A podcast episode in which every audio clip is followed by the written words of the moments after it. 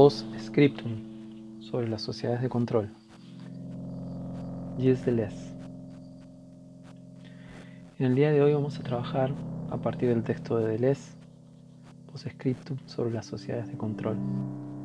Para eso yo les he preparado un, material a partir de Videoscribe. Este material pertenece a la Cátedra de Antropología Filosófica y al espacio de la Facultad de Educación de la Universidad Nacional de Cuyo. Espero que las graficaciones les sirvan para entender mejor el tema, que ha sido el objetivo de este material. Vamos a partir hablando un poco de este filósofo, quien, quien fue Gilles Deleuze. Por lo pronto vamos a decir que fue un ensayista, un escritor francés que nació en París en 1925 y murió en la misma ciudad el 4 de noviembre de 1995. Su, muerte fue bastante trágica porque se lanzó de su departamento causando su, propia muerte, es decir, se suicidó debido a unas afecciones pulmonares que no lo dejaban vivir en paz. Gilles fue uno de los discípulos más importantes del filósofo Michel Foucault que vimos anteriormente. Incluso el propio Foucault reconoció esto, llamándolo como el más grande filósofo de la actualidad, según su maestro. Su obra monográfica sobre algunos autores como Nietzsche o Spinoza, como ensayística, es difícil de clasificar y se encuentra en la frontera entre la filosofía y la literatura. Es decir, que posee un estilo muy propio de Les. En la obra que vamos a ver aquí, que se llama Post-Scriptum sobre las sociedades de control, Deleuze va a analizar una nueva configuración de las sociedades actuales que Foucault había esbozado, pero que en realidad no había desarrollado del todo. Él había intuido esta nueva configuración social, pero no la había explicado en su totalidad. Por eso que este texto permite evitar la confusión que existe entre ciertos lectores de Foucault que piensan que vigilar y castigar es como la obra última de este filósofo. Pero ni siquiera para Foucault la sociedad disciplinaria era la última y definitiva. Según el autor, estas sociedades serían reemplazadas por los que Burroughs denominaba como sociedades de control. ¿sí? Son sociedades distintas a las sociedades disciplinarias. Pero analicemos más concretamente el texto. En Postscriptum, Deleuze realizará una comparación entre los distintos tipos de sociedades. Primero, la sociedad de soberanía.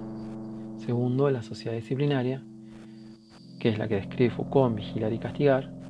Y la denominada sociedad de control, que es la que va a analizar Deleuze aquí. Ya dijimos que el nombre Sociedad de Control lo había tomado de Burroughs Foucault.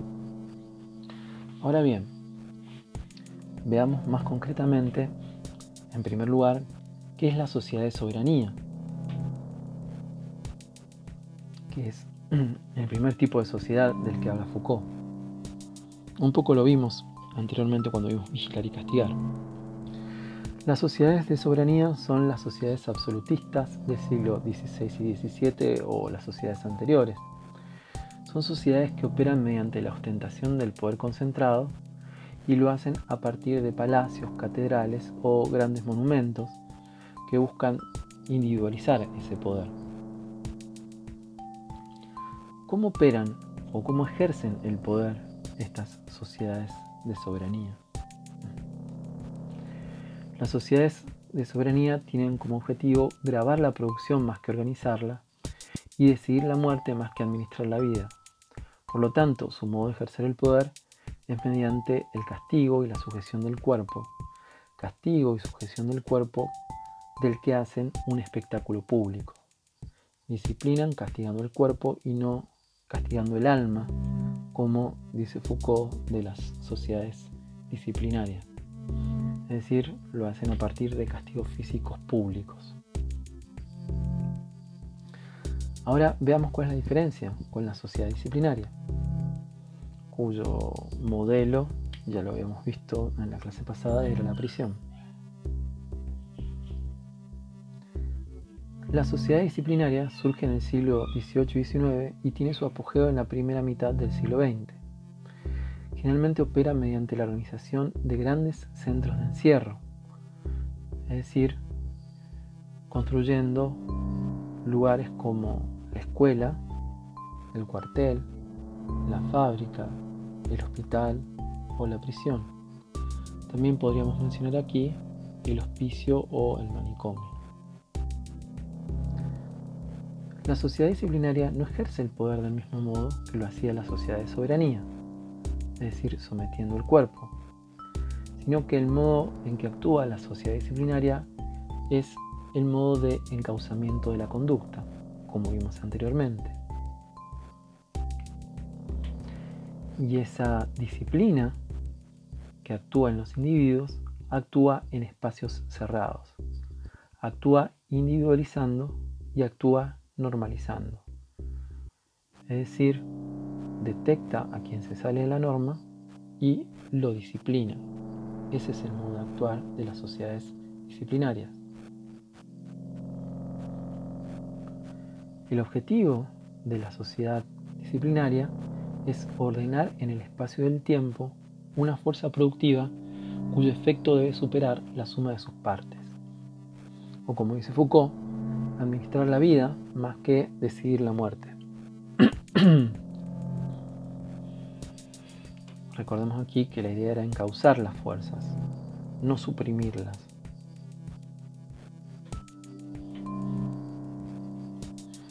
Entonces, en la sociedad disciplinaria, los diferentes internados o centros de encierro por los que va pasando el individuo son variables y son independientes se sobreentiende en cada ocasión un comienzo desde cero y aunque existe una lengua común a todos los centros de encierro, en general se trata de un lenguaje analógico el que utilizan.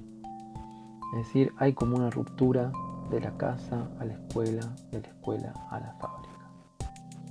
Primero, el primer lugar de encierro es la casa o la familia como institución, donde el individuo por primera vez es normalizado.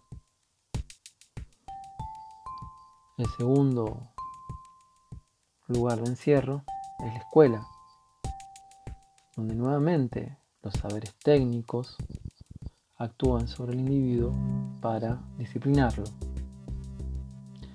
El tercer lugar de encierro, por supuesto, es la fábrica. Es aquí donde el individuo se vuelve productivo para la sociedad disciplinaria es decir, donde aporta su fuerza de trabajo. Pero en el caso en que el individuo no haya sido normalizado, es probable que vaya al hospital, donde puede ser curado de una enfermedad, o si no, si es una enfermedad psiquiátrica, al manicomio, y en el caso en que su conducta sea disruptora y rompa las normas de la sociedad disciplinaria, irá a la prisión. Ahora veamos cuál es la diferencia respecto de las sociedades de control. Las sociedades de control, a diferencia de las sociedades disciplinarias, no actúan en lugares de encierro, sino que lo hacen en espacios abiertos. Surgen en la segunda mitad del siglo XX y comienzan a imponerse en el siglo XXI. Operan sin muros todos los individuos se encuentran interconectados y son pura exterioridad. No necesito encerrar a los individuos para controlarlos. Los puedo controlar aunque estén afuera de una institución de encierro. Esa es la innovación de la sociedad de control. ¿Cómo controlo a los sujetos en la sociedad de control? En vez de ponerle puertas, les pongo lo que les denomina controlarios son variantes inseparables que constituyen un sistema de geometría variable, cuyo lenguaje es, numérico, lo que no siempre significa que sea binario. En vez de cerrarle la puerta o impedirle el paso, lo que hago es ponerle un número y ese número le permite acceder a ciertos espacios que no necesariamente son físicos. Así, mientras que en las sociedades disciplinarias siempre se empezaba de nuevo, en las sociedades de control nunca se termina nada. La empresa, la formación o el servicio son los estados metaestables y coexistentes de una misma modulación, dice Deleuze, una especie de formador universal. Recuerden que en las fábricas y la escuela el individuo era formado de determinada manera, en cambio en las sociedades de control el individuo no tiene que seguir una norma, al contrario, tiene que ser lo más flexible y, lo más sujeto a la deformación posible. Entonces, mientras que en las sociedades disciplinarias lo que se hacía era individualizar a aquellos sujetos que no encajaban en la norma, eh, y esta individuación se presentaba en dos polos, en la marca que identifica al individuo y el número, la matrícula que indica su posición en la masa, su DNI. Y en esa diferencia entre el individuo y masa, recuerden el examen que actúa comparando al individuo con la norma, la sociedad de control va a actuar de manera totalmente distinta a la sociedad disciplinaria.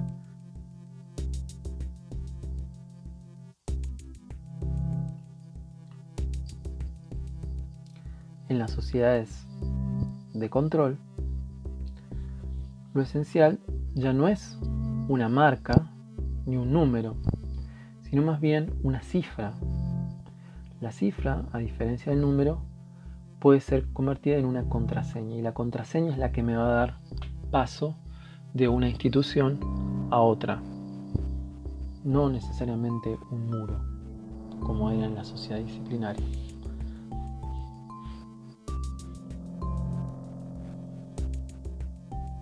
Ahora bien, los individuos han devenido individuales en las sociedades de control y las masas se han convertido en indicadores, datos, mercados. ¿sí? Generalmente se singulariza el individuo y se vuelve un mercado o un grupo. Otra diferencia tiene que ver con el dinero. El dinero en las sociedades disciplinares era generalmente la moneda, cuyo valor dependía del oro que se encontraba, de hecho, de modo concreto, en la bóveda de un banco. Pero en las sociedades de control, ya ese dinero físico que conocía la economía del siglo XIX ha pasado a ser un dinero mucho más líquido, mucho más etéreo. etéreo. En las sociedades de control, el dinero, dice Deleuze, es una cifra fluctuante, remite al cambio y a las modulaciones del mercado. Esto quiere decir que depende de las fluctuaciones. La divisa depende de cómo se cotiza día a día la bolsa o cómo se mueve el mercado. Lo vemos muy seguidamente con respecto a la cotización del dólar o del peso. Deleuze dice que el viejo topo monetario, que es el animal de los centros de encierro, ahora va a ser reemplazado por otro animal que corresponde a las sociedades de control. Este animal es mucho más plástico, mucho más deformado. La serpiente monetaria es el animal de las sociedades de control hemos pasado de un animal a otro, del topo a la serpiente, tanto en el régimen en el que vivimos como en nuestra manera de vivir y en nuestras relaciones con los demás. Tendemos a cambiar, a transformarnos, a cambiar de piel, a seguir la, la ola en general. No somos animales de encierro, sino serpientes que van cambiando de forma. Otra diferencia tiene que ver con el individuo de la sociedad disciplinaria y el individuo de la sociedad de control. El hombre de la disciplina era un productor discontinuo de energía, dice Deleuze, mientras que el hombre de la sociedad del control no produce una energía discontinua, sino que está continuamente haciendo cosas. Dice Deleuze que el hombre del control es más bien ondulatorio, permanece en órbita suspendido sobre una onda continua. Por eso es que el hombre de la sociedad de control se la pasa surfeando en Internet. Por eso dice él, el surf desplaza en todo lugar a los antiguos deportes. Eh, el hombre de la sociedad de control se la pasa entonces siguiendo la ola, surfeando de un lado para otro. También eh, Deleuze dice que es sencillo buscar correspondencias entre tipos de sociedad y tipos de máquina, no porque las máquinas sean determinantes, sino porque expresan las formaciones sociales que las han organizado y que las utilizan. Las máquinas son las herramientas de estas sociedades y por lo tanto expresan en qué consisten. Un ejemplo de esta máquina en las sociedades de soberanía es el reloj, porque las antiguas sociedades de soberanía operaban con máquinas simples, palancas, poleas, relojes, es decir, máquinas que eran útiles para las sociedades en las cuales estas máquinas aplicaban. Mientras que en la sociedad disciplinaria las máquinas son energéticas, dice Deleuze. Estas máquinas energéticas tienen el riesgo pasivo de la entropía y el riesgo activo del sabotaje. Un poco vimos estas máquinas energéticas en la película esta de Charles Champlin, Tiempos Modernos, donde se mete entre los engranajes, etc. Pero ¿cuáles son las máquinas de las sociedades de control? Bueno, eso es obvio. Las sociedades de control actúan mediante máquinas de un tercer tipo, máquinas informáticas y ordenadores, cuyo riesgo pasivo son las interferencias y cuyo riesgo activo son la piratería y la inoculación de virus. Es decir, son las máquinas que nosotros hoy en día utilizamos para trabajar, mientras que los obreros utilizaban poleas, eh, perdón, utilizaban engranajes y, y cintas. Nosotros utilizamos estas máquinas que son los ordenadores, los celulares, etc. También el capitalismo cambió. El capitalismo del siglo XIX es un capitalismo de concentración, tanto en cuanto a la producción como en cuanto a la propiedad. Erige, pues, la fábrica como centro de encierro, ya que el capitalista no es solo el propietario de los medios de producción, sino también, en algunos casos, el propietario de otros centros concebidos analógicamente, como las casas donde viven los obreros o las escuelas, dice Deleuze. Pero, ¿cómo es el capitalismo de las sociedades de control?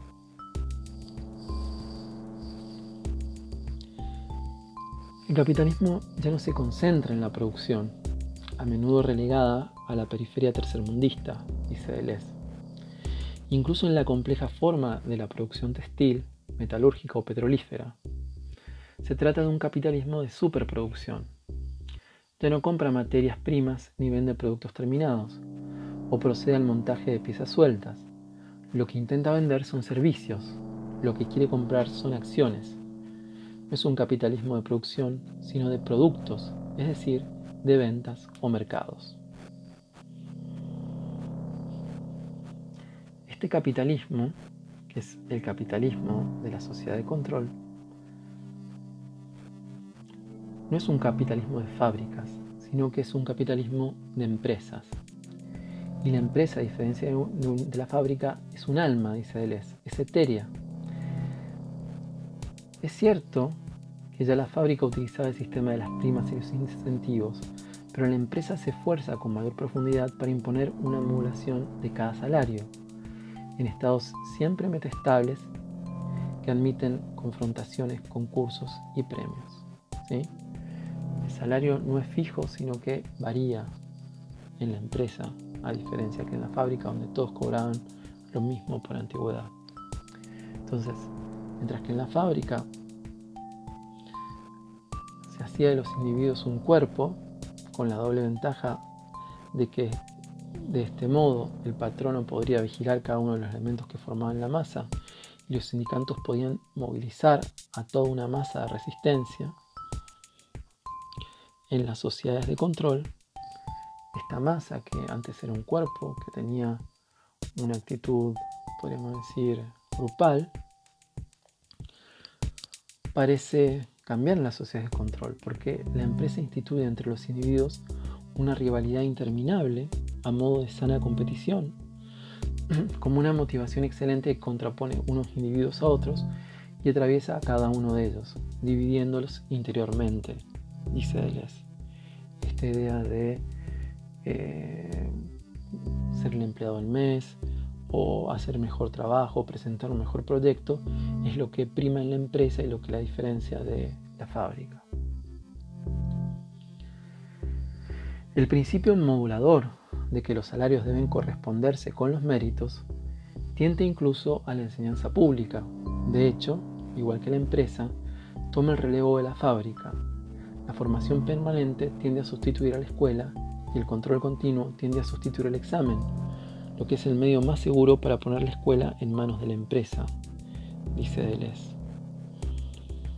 Esto quiere decir que esta idea de que la escuela es un lugar que termina, sino en el cual yo siempre me estoy formando, está tomado también por la escuela pública.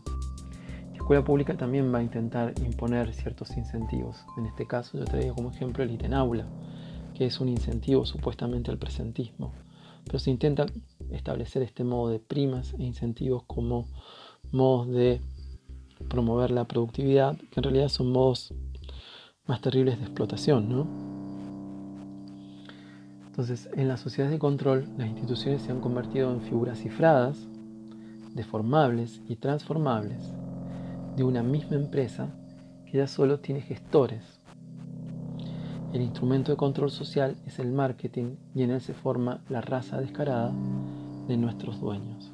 ¿sí? La sociedad de control lo que genera es deseo antes que productos. O genera productos que las personas no necesitan para que la persona deseen esos productos y finalmente eh, quiera comprarlos. ¿sí? Es una economía de consumo. Y mientras que el hombre antes estaba encerrado en una fábrica o una institución de encierro, ahora no hace falta encerrar al hombre para que trabaje, sino que el hombre tiene que trabajar porque está endeudado. Ahora veamos cuál es el plan que tiene la sociedad de control para el futuro. ¿Cuál es el programa de la sociedad de control?